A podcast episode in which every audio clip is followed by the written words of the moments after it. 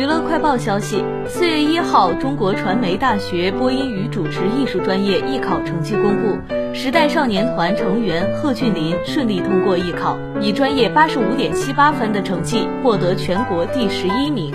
而二零二一年底，中国传媒大学选择部分优秀的学生直接进入绿色通道参加三试，贺峻霖当时就直接拿到了 A 等级，成功进入了绿色通道。据悉。贺峻霖二零一五年加入 TF 家族成都分部，成为练习生。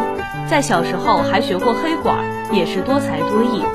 二零一九年八月二十五号，贺峻霖通过台风少年蜕变之战正式成团，团名为时代少年团。